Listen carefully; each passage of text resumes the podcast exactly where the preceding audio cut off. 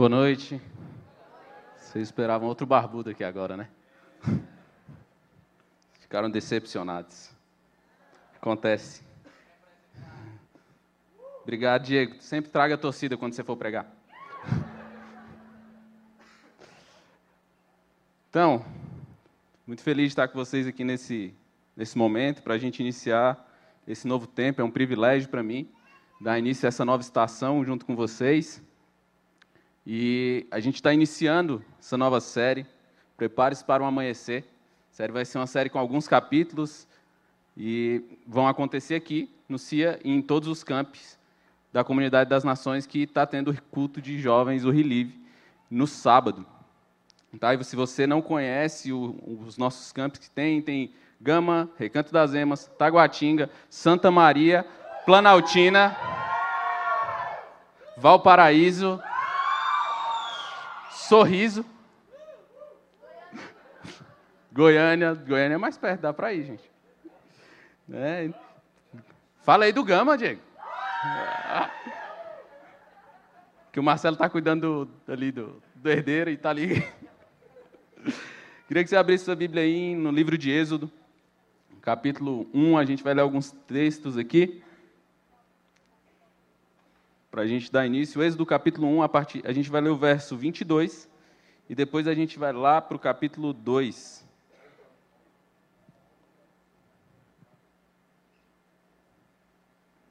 Êxodo capítulo 1, verso 22, o texto diz assim: Faraó ordenou a todo o seu povo, dizendo: Todo filho que é nascido deveis lançar ao rio, e toda filha preservareis com vida. A gente vai ler só esse verso primeiro e depois a gente vai para os outros textos. Mas como vocês viram, a gente está iniciando essa série, e pelo título dessa primeira mensagem, Paralelos e Padrões, a gente quer construir uma narrativa com vocês aqui, quer construir essa história para que nós possamos entender. Porque a Bíblia ela não é um, um, livro com histórias desconexas ou com coisas desconectadas. A verdade é que a Bíblia ela se completa. Se você lê de Gênesis a Apocalipse, você vai encontrar padrões e modelos sempre. E quando a gente fala dessa série, Prepare-se para o Amanhecer, é uma série constante que nós fazemos anualmente. Todo início de ano a gente tem a cultura, criou o hábito de reunir todos os campi aqui e iniciar juntos essa série. E quando você fala de se preparar, eu não sei você, e eu nem sei se existe ainda isso nas escolas, mas quando na escola falava que ia ter um passeio, no dia seguinte eu ficava muito animado. A gente sempre ia para aqueles clube militar e a gente tinha que chegar muito cedo na porta da escola, na frente da escola, para entrar naquele ônibus que a gente achava muito da hora, porque tinha um som no ônibus e tinha umas luzes lá dentro. E a gente achava super divertido. Essa geração de agora não deve ter passeio para a escola, porque está todo mundo perdido, assim, tipo, o que, que ele está falando?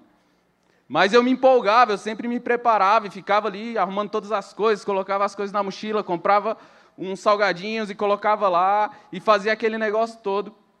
Ou então, quando era uma viagem da família, e eu estava conversando com a, com a Gabi, minha esposa, e ela falou assim: eu nem dormia quando tinha viagem. De tão ansiosa que eu ficava. E a gente fica ansioso quando a gente vai fazer alguma coisa. Por quê? Porque a gente está se preparando para algo. E o nosso convite para você essa noite é: comece a se preparar para uma viagem que você foi convocado.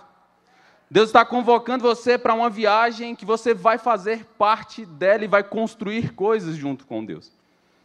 O texto que nós lemos mostra que havia uma ordem.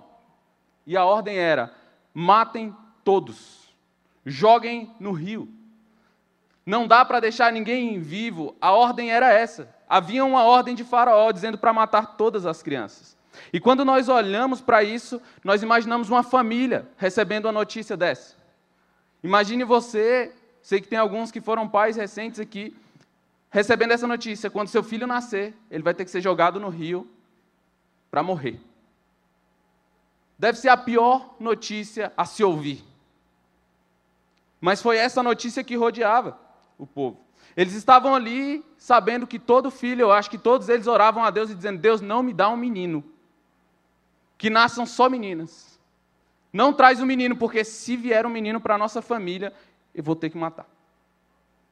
Só que a coisa piora, porque Israel sempre espera um libertador. Israel sempre espera alguém para salvar ele. Se você for ler a narrativa bíblica, você sempre vai ver Israel nessa expectativa de surgir um Salvador. E agora, essa figura de um Salvador, um homem que vai vir salvar, acaba. Porque não vai ter homem na cidade.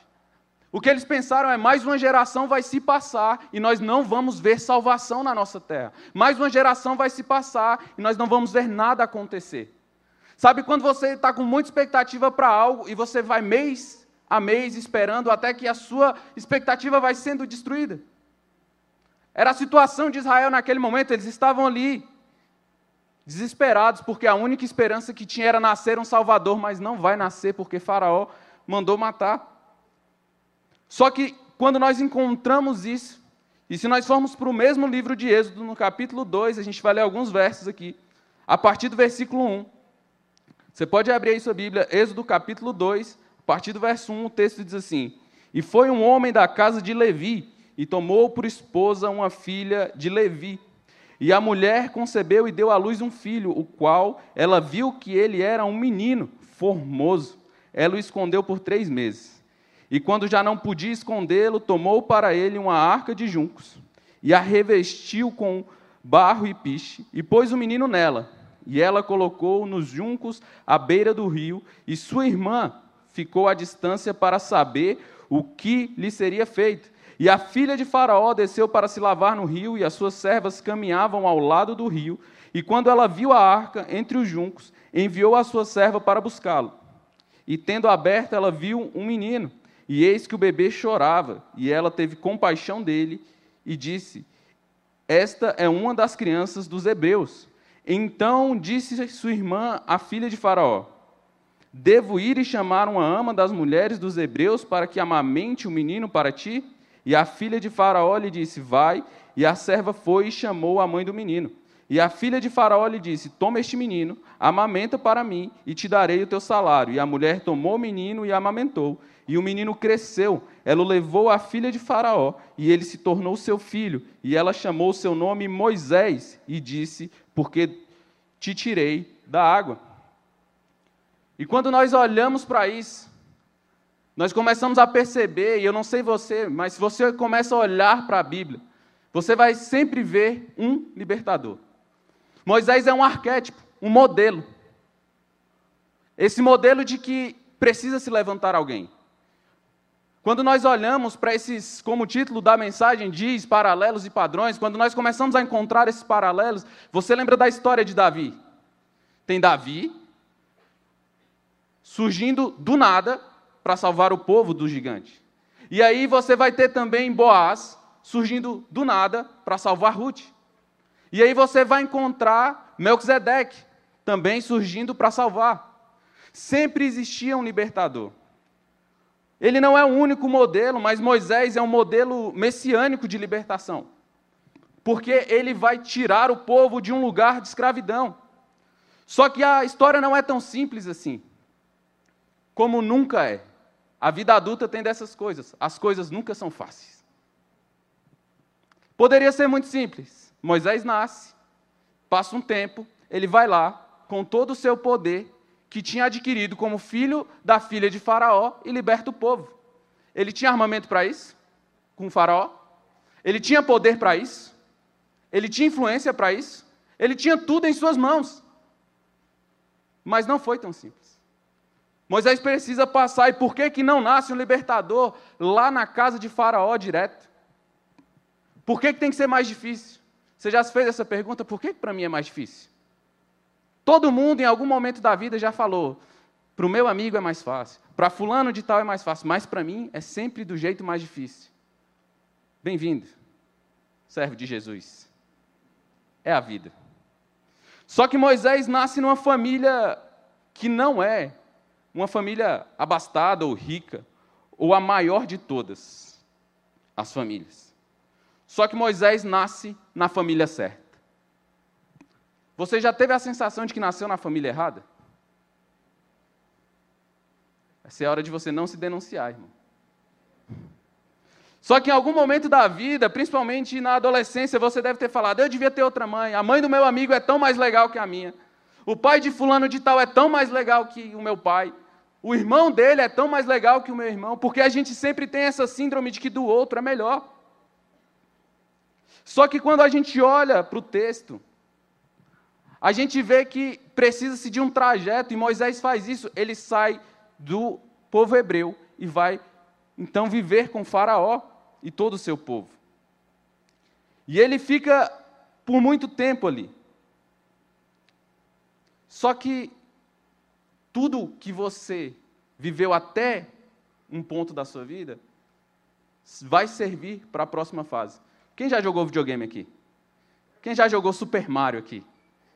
Ixi, aí, aí a galera conhece.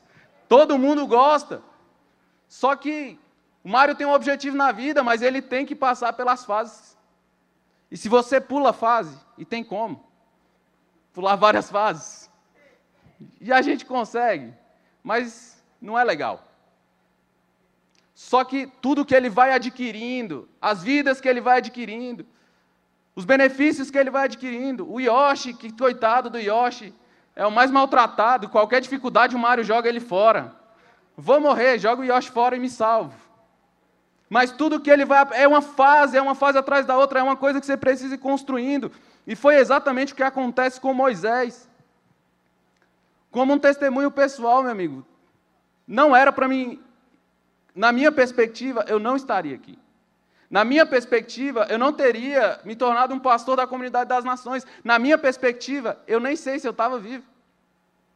Só que tudo que aconteceu comigo até aqui me fez estar habilitado. E não é que eu sei todas as coisas, ou fiz todas as coisas, ou estou totalmente pronto. É que tudo aquilo que eu vivi até aqui me habilitou para essa próxima fase. Então você precisa, você pode, com todo o cuidado do mundo aí, olhar para a pessoa do seu lado e dizer assim: você nasceu na família certa, no tempo certo, e você está na igreja certa. Porque tudo que você precisa para superar os seus desafios e para superar as coisas e para chegar na próxima fase está na sua família, está na sua igreja, está nos seus amigos. Mas o meu pai é incompreensível, a minha mãe não faz as coisas do jeito que eu quero, não é do jeito que você quer, do jeito que tem que ser feito. Porque Moisés não escolheu estar ali, ele simplesmente foi. Ele precisava aprender tudo aquilo, tudo que você viveu na vida, vai te preparando. Não é que é fácil, irmão. Não é que você queria passar. Tem coisas que a gente não queria ter passado e nem precisava em algumas situações. Tem coisa que a gente passa porque a gente dá uns mole. Porque a gente faz umas coisas que não é para fazer. Que a gente toma decisão que não é para tomar, que a gente anda com quem não é para andar, mas tudo vai cooperar de alguma forma. E talvez você diga: eu não sou capaz de fazer. Eu não posso fazer, eu não fui preparado para isso, eu não tenho a capacidade para isso, não tenho uma ferramenta em mim, não tenho uma habilidade em mim que seja capaz de me fazer alguma coisa que Deus vai usar. Porque a maioria de nós só pensa uma coisa: para ser usado por Deus eu preciso de um microfone, subir no púlpito e fazer isso. Mas deixa eu te falar: mais de 90% da igreja jamais vai subir num púlpito. Por isso, você precisa entender que chamado de Deus, que ministérios não são apenas para a igreja ou para dentro da igreja. O que nós chamamos de cinco ministérios, alguns teólogos e alguns estudiosos vão chamar de dons de governo: pastor, mestre, profeta, apóstolo, evangelista. Alguns vão chamar de dons de governo. Porque, por vezes, tudo o que nós precisamos é atuar em um lugar. Só que Moisés chega ali e não parecia que ele nasceu na família errada. Imagine Moisés, o único hebreu na corte de Faraó. O único que não é da cor do povo. O único que não fala, não, não tem as coisas, as características dele é diferente de todo mundo. Se imagine você. Você é diferente de tudo aquilo. E ele sabia, porque em certo momento, Moisés vai, sai do palácio e vai até o povo hebreu, e lá ele se identifica, e ele sente a dor dos seus irmãos, e ele comete um, algo errado que faz ele ter que fugir dali. Porque ele estava no lugar, mas ele sabia que não tinha sido chamado para aquele lugar. Só que está chegando o tempo de você entender muita coisa que aconteceu com você até aqui. Hoje, antes de vir para cá, eu e a Gabi, a gente, uma ex-chefe minha me ligou, que a mãe dela está passando por um processo de, de um tratamento, e a gente, e ela perguntou se a gente podia ir lá para orar. E a gente foi lá, a gente teve uma tarde incrível com ela. E eu indo para lá, eu falei para a Gabi, será que eu não fui para aquela empresa, trabalhei aquele tempo inteiro só para esse momento? Porque às vezes você está questionando Deus, falando assim: por que está acontecendo comigo? Por que, que eu não tenho dinheiro? Por que, que meu pai não é rico? Por que, que as coisas são difíceis para mim? Calma. E se prepara, que Deus vai usar tudo isso que você tem. Às vezes você pensa que eu sou muito esquisito. Deus gosta dos esquisitos. Pergunta para o Markley. Você está aqui na frente, amigo. Isso é a vida. E eu te conheço. Então, Fala assim porque tem intimidade contigo, varão. Mas tudo o que você parece que é estranho. Parece que por que, que eu aprendi esse monte de coisa? Por que, que eu sei fazer esse monte de coisa? Por que, que eu sei caminhar por esses, esses vários lugares? Porque eu aprendi tudo isso? Porque eu tive a habilidade de. Deixa eu te falar, com 12 anos, com 15 anos de idade, eu tive prime... minha primeira carteira assinada. Eu tenho uma chance muito grande de me aposentar, espero eu, porque com 15 anos de idade não é possível, né? Sei, depois eu tenho que conversar com o pessoal que é do direito aí para saber se existe uma chance. Mas com 15 anos eu tive minha carteira assinada, mas eu, eu fui lá de casa da minha família e comecei a trabalhar mais tarde. Com carteira assinada foi com 15, mas de trabalho mesmo foi com 12. Com 12 anos de idade, eu perguntava por que, que eu tenho que passar por isso. Por que, que todos os meus amigos têm tempo para ir jogar bola na rua e eu não tenho? Por que, que todas as pessoas podem, porque todos os garotos da minha idade, da minha idade podem fazer isso e eu não? Por que, que as coisas só têm que acontecer desse jeito para mim? Por que, que meu pai é do jeito que é? Por que, que a minha família é do jeito que é? Por que, que a gente já não tinha. Deus não era mais fácil? Não era mais simples? Por que, que eu tenho que passar por todas essas coisas?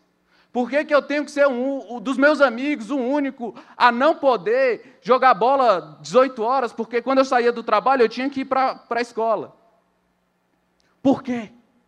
Por que, que não é mais fácil? Por que, que não é mais simples? Por quê? E talvez esse seja o questionamento de muitos de nós.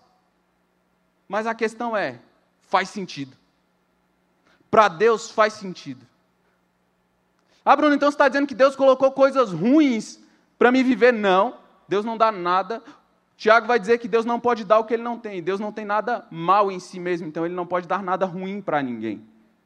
Agora existem escolhas que nós fazemos que nos levam para caminhos que vão fazer a gente se ferrar. Para ser bem educado, porque eu sei que nos próximos cultos vocês vão ouvir umas palavras mais duras. Mas você precisa entender que tudo que você viveu até aqui, chegou o tempo de muita coisa fazer sentido. Uma vez eu ouvi uma pessoa me dizer aqui nessa casa, uma palavra profética, ela disse assim: Bruno, não existe vácuo no mundo espiritual. Então se posicione para ocupar os lugares que você tem que ocupar. Sabe tudo que você aprendeu. E Bruno, fez sentido pra, faz sentido para você hoje? Tudo que você viveu? Tudo não. Algumas coisas já fazem sentido. Muita coisa faz sentido. Quando eu fui lá para o Recanto das Emas, eu morava no Novo Gama, e é tipo, bem periférico o Novo Gama, e Pedregal, e aquela a área toda. E eu convivi com muitas coisas. Muitos dos meus amigos não estão mais vivos, infelizmente. Porque eles foram para um caminho. E graças a Deus que eu estava trabalhando, porque senão eu também teria ido com eles. Graças a Deus que eu não tinha tempo de jogar bola. Graças a Deus que eu não tinha tempo de estar com eles lá no final da tarde. Porque senão, provavelmente, eu não estaria aqui porque tudo que Deus faz é perfeito. Só que quando eu fui para o Recanto das Lemas, assumi a juventude lá, eu me deparei com um cenário muito parecido. E tudo aquilo que eu tinha aprendido, que não deveria ser feito, eu tinha a oportunidade de aplicar e dizer: não vão por esse caminho, porque eu sei onde isso vai chegar e o que isso vai dar. Porque para você pode não fazer sentido nenhum, mas para Deus faz todo sentido. Então a primeira questão e o primeiro ponto é esse: pare de reclamar da família que você nasceu. Pare de reclamar. 2022 não é o ano de você reclamar, é você falar: Deus, eu aprendi isso, para que serve? porque você não nasceu e nem ganhou e nem tem as habilidades que você tem por acaso. Todo mundo achou da hora o vídeo que foi feito aqui. Todo mundo curtiu o vídeo que foi feito aqui. Pergunta para o Gustavo, onde é que ele aprendeu a fazer essas coisas. Porque se tem um cara que faz tudo que você imaginar, é o Gustavo. Eu nunca vi, ele simplesmente sai e fala assim: ah, vou aprender isso. Dá raiva às vezes. Já teve raiva dessas pessoas? Fala assim, vou aprender um negócio e aprende rápido. Dá raiva das pessoas assim. Mas tem que perdoar, irmão. Libera perdão. Mas essa habilidade serve para algo.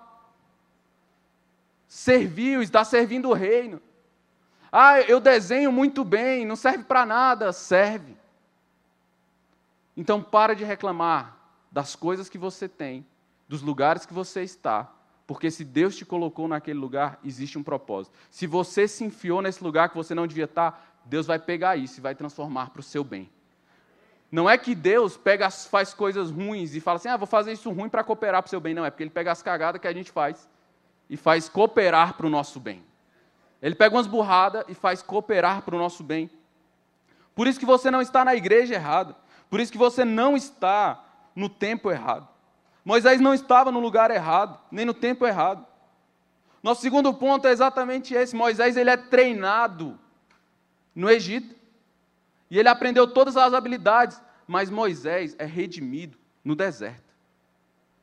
O que você precisa fazer com seus dons é redimir. É levar para Deus. É entregar para Deus. É Atos capítulo 7, verso 20 e 22, o texto diz assim: Por esse tempo nasceu Moisés, que era formoso aos olhos de Deus.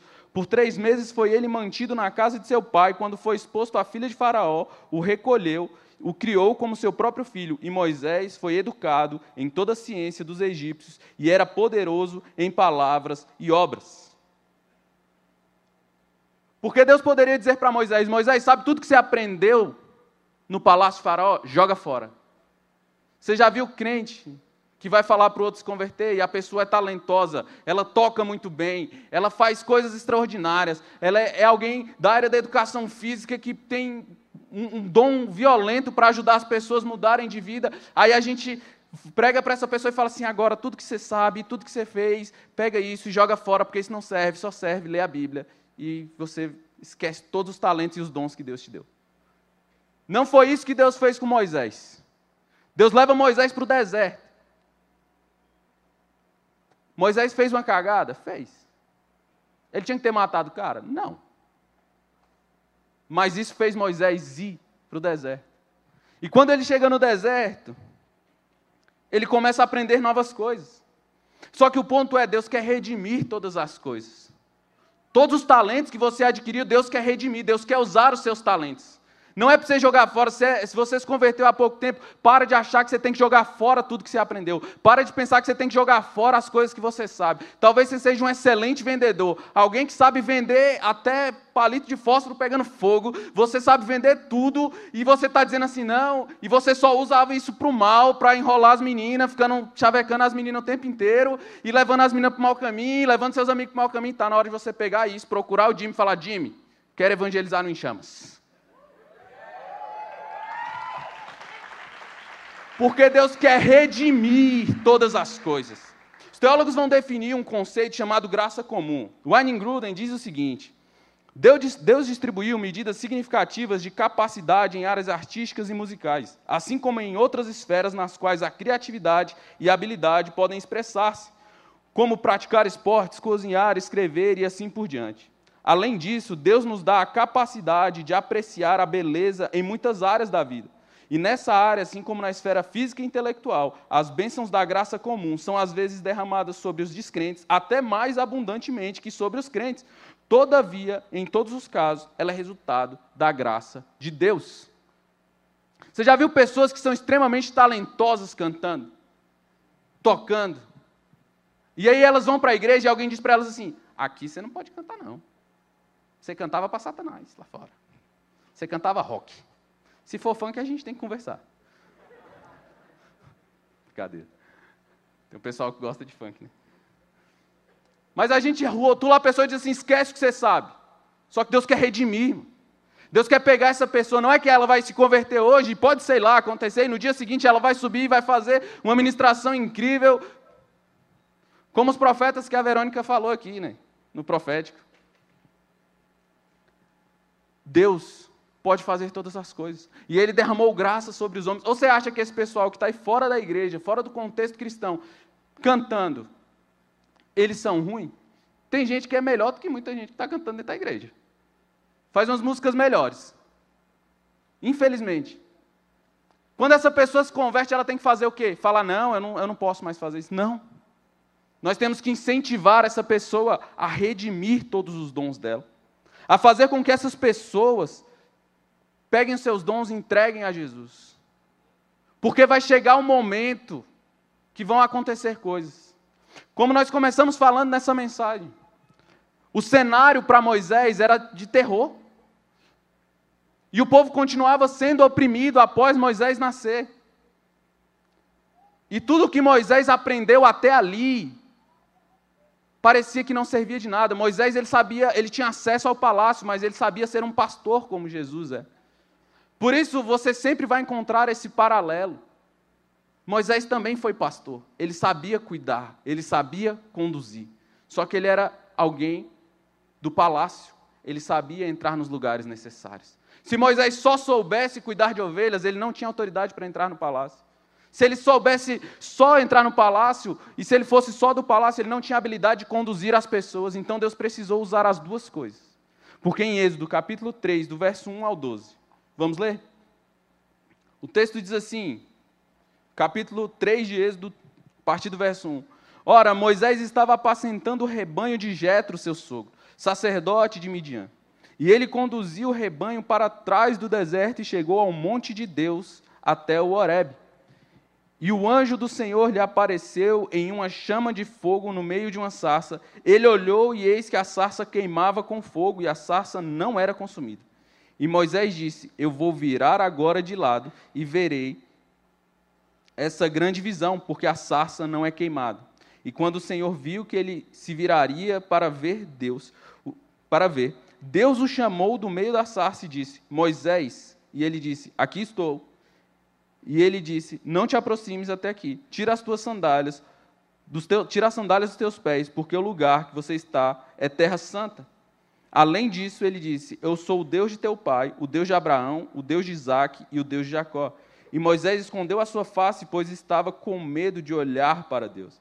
E o Senhor disse: Certamente vi a aflição do meu povo que está no Egito, e ouvi o seu clamor por causa de seus capatazes, pois eu conheço os seus sofrimentos.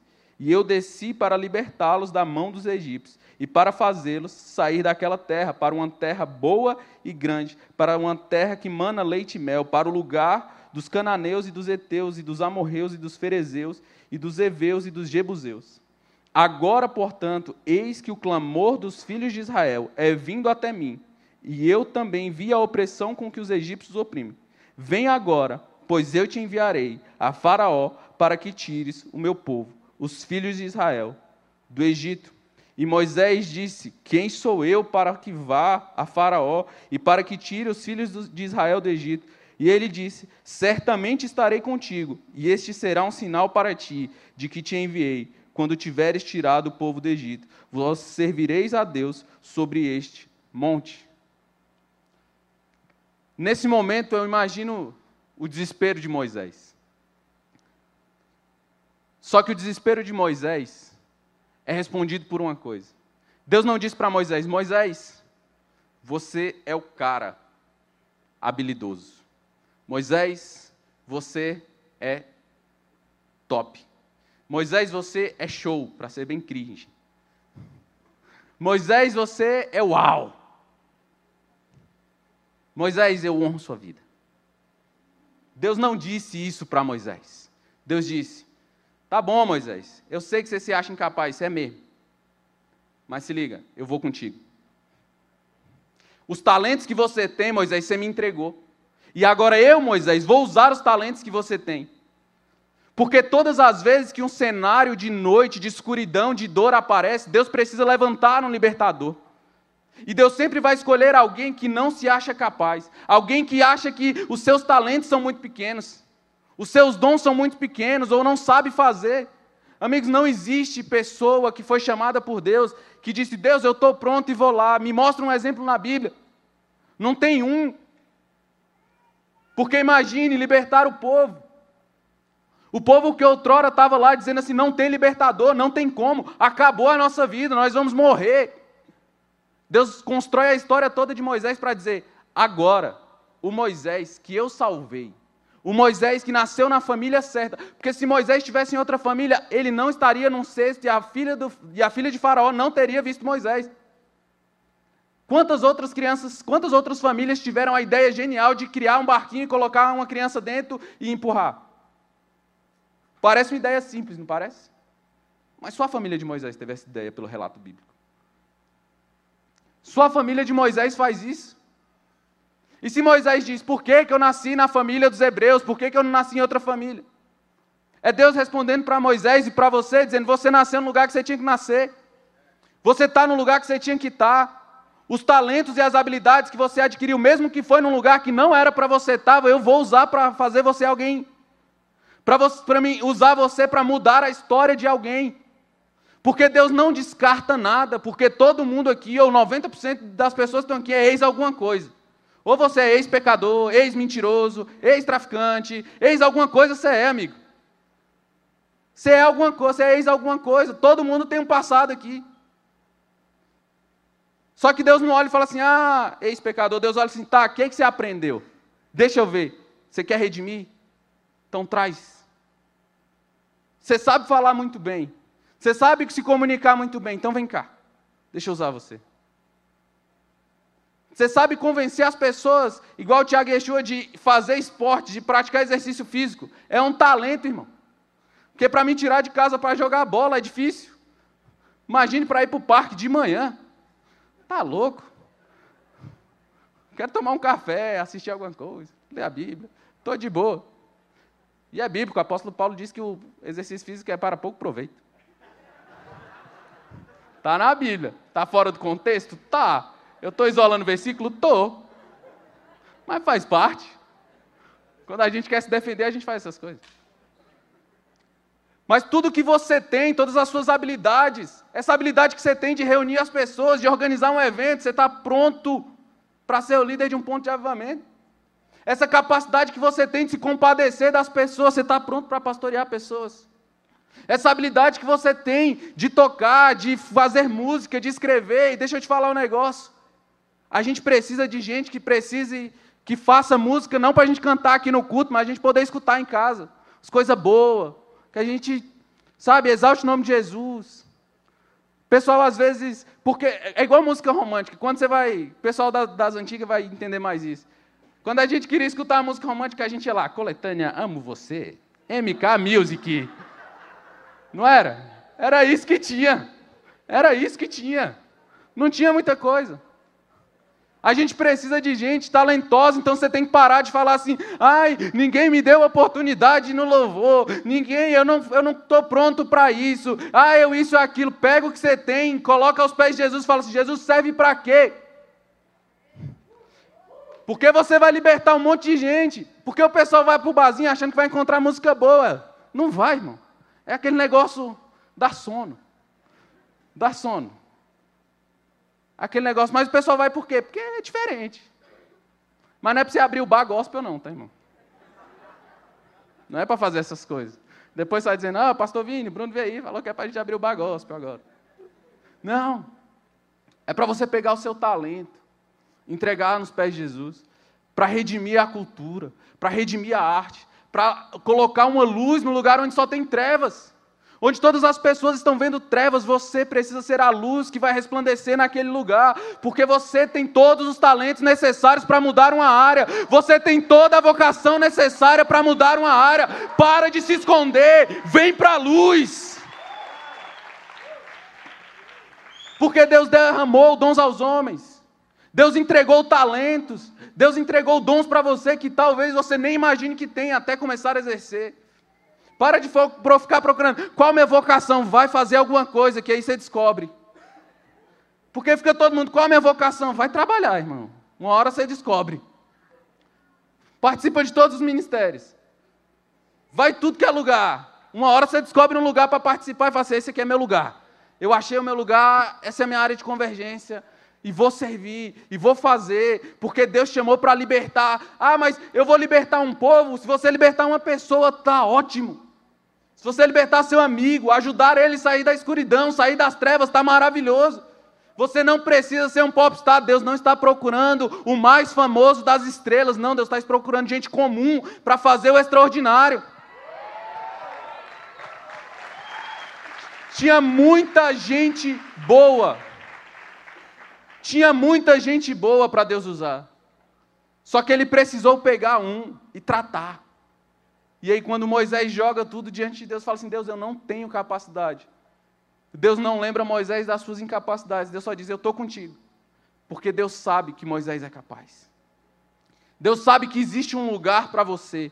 Então, a primeira coisa que você precisa fazer saindo daqui, e antes de sair daqui, nessa oração final que nós vamos fazer, você precisa orar e dizer: Deus, os meus talentos estão aqui, os meus dons estão aqui, eu quero redimir isso para você, Jesus. Tudo que eu tinha, eu até usava para o mal, eu até usava para o errado, mas agora, Deus, eu quero pegar todas as coisas, porque o paralelo da época de Moisés com o paralelo de agora é o mesmo. As pessoas estão em trevas e precisam de uma luz, elas estão perdidas e precisam de um libertador. Elas estão procurando alguém. Quantas pessoas já te você vê por aí olhando o horóscopo? E diz que é crente, miserável. Não, esse dá raiva. Fala, é o crente olhando horóscopo, irmão. Sou virginiano. Dá licença. É porque ele precisa de alguém. Ele precisa ouvir a verdade. Quem vai falar a verdade para ele? Só quem tem a verdade. Quem tem a verdade? Você que está aqui. Você precisa sair da sua, desse lugar de, de paralisia que você está e se mover e dizer assim: Deus, eu estou aqui, me usa. Porque Moisés escuta de Deus: Eu vou te usar. E Deus usa Moisés. Deus pega Moisés e começa a usar Moisés. Leva Moisés para um outro lugar. E Moisés, tudo que você aprendeu até aqui, Moisés, serve para você libertar esse povo. Não existe, irmão, ninguém, não existe ninguém que não tenha talento. Não existe ninguém que não saiba fazer alguma coisa. Você sabe fazer, você só precisa perguntar para Deus: para que serve? Para que servia um hebreu no palácio? Para que servia? Olha para os discípulos. Doze camarada esquisito, gente ruim, nenhum, nenhum, era cobrador de imposto, eram pescadores, era gente que não dava, não cabia. Mas ele pega o pescador e diz assim: Olha, você vai ser pescador de homens agora.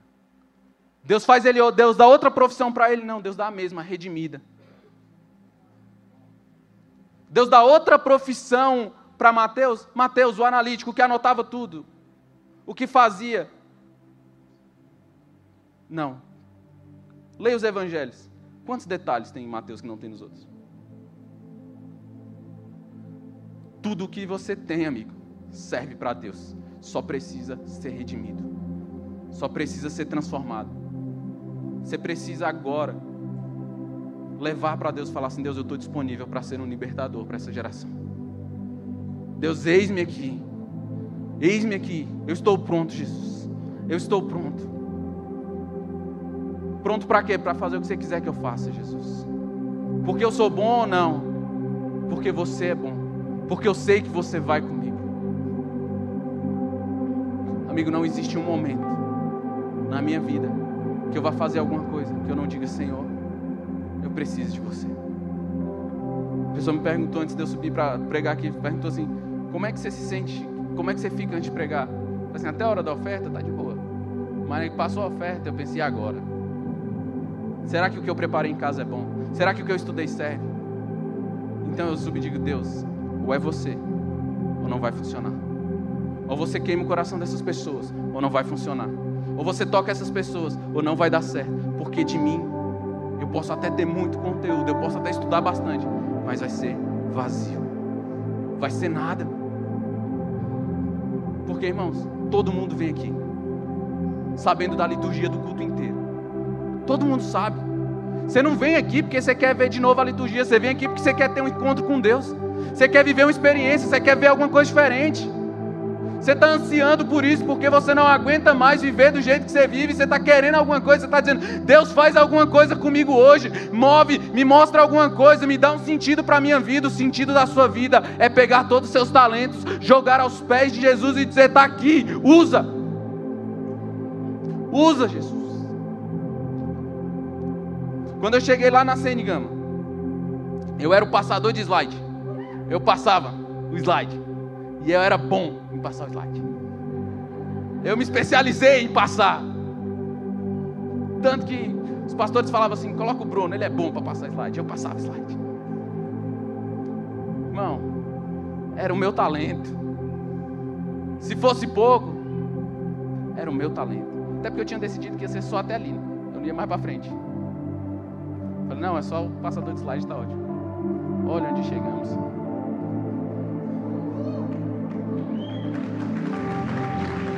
Irmão, alguém enxergou. Algumas pessoas perguntam: por que, que você gosta tanto do pastor Vini?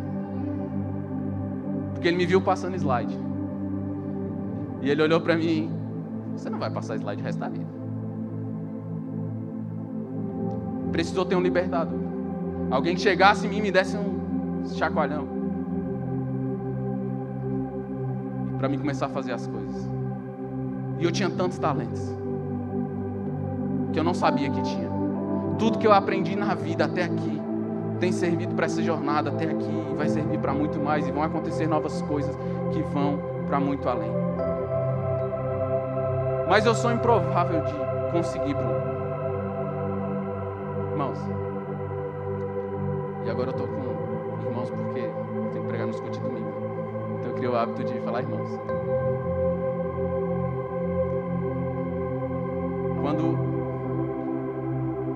Fazer o primeiro profético no Gama, essa imagem ela fica fixa na minha cabeça, porque não teve uma pessoa que mais celebrou aquele momento que o pastor Vinho. Só que eu encontrei amigos na jornada. E eu lembro, se você já foi no Gama, o púlpito estava lá na frente, eu estava assim, a Gabi estava tava do meu lado, a gente era só amigo gente era só amigo. E eu tava ali, e eu lembro que o pastor Vini passou. E ele falou assim: o microfone tá ali. Se você quiser. E eu disse: não, eu não quero. E aí eu fiquei ali um tempo. E eu, por um ímpeto, eu comecei a caminhar para a lateral assim. E essa imagem, ela fica fixa na minha cabeça primeira pessoa que me viu na ponta assim, e não foi o Diego, que está ali. E o Diego me abraçou e começou a profetizar. E depois veio o DK, depois veio Pedro, Jenny, um monte de líder. Começaram a me abraçar. E eu subi. E eu fiz o profético. E o púlpito do Gama eu não sei a altura que é, se é da mesma altura desse aqui, se é um pouco mais baixo. Acho que é um pouco mais baixo. Mas eu lembro que eu saí correndo de uma ponta do púlpito até a outra. E eu caí de joelhos. E eu não sei como eu não me machuquei. Mas eu tinha entregado tudo. Quando terminou, as pessoas perguntaram: Onde é que você estava? E eu disse: Aqui. Alguém precisou se mover, me tirar de um lugar e falar assim: Vai lá. Você precisa ser esse libertador. Você precisa ser a luz de alguém. Você precisa tirar a gente que ninguém está acreditando porque ninguém acreditava mais que a promessa para os hebreus poderia se cumprir. Mas Moisés teve que vir. Você pode ficar de pé nessa noite.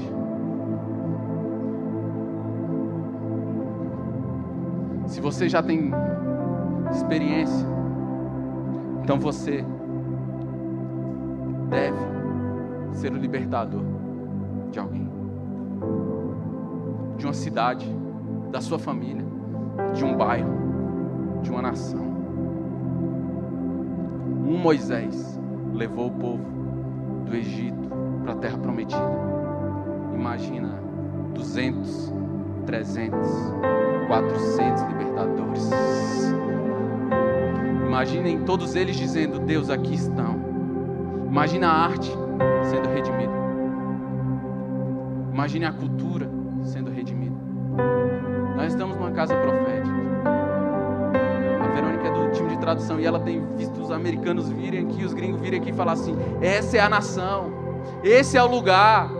Esse é o momento do Brasil. Essa é a hora que o Brasil precisa resplandecer sobre as nações. Esse é o momento que o Brasil precisa jogar a sua luz lá. O Brasil precisa ser a manhã do mundo, ser o sol da justiça que o mundo precisa. E quem está aqui decide hoje, precisa decidir hoje fazer parte desse momento. As coisas não vão acontecer do nada. Elas vão acontecer quando você se dispor. Quando você sair de trás das malhadas, quando você olhar na saça ardente, mas Moisés precisou ter um encontro com Deus. Hoje é o dia de você ter um encontro com o seu libertador para se tornar um libertador. Se até aqui você não encontrou o seu libertador, hoje é o dia do encontro com o seu libertador.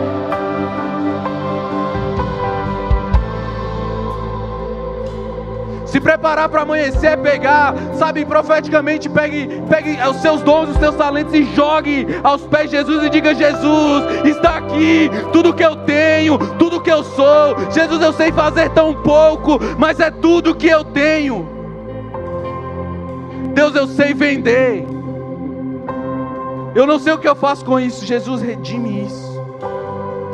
Eu sei falar em público, Jesus, redime isso. Eu sei cantar, redime isso, Jesus.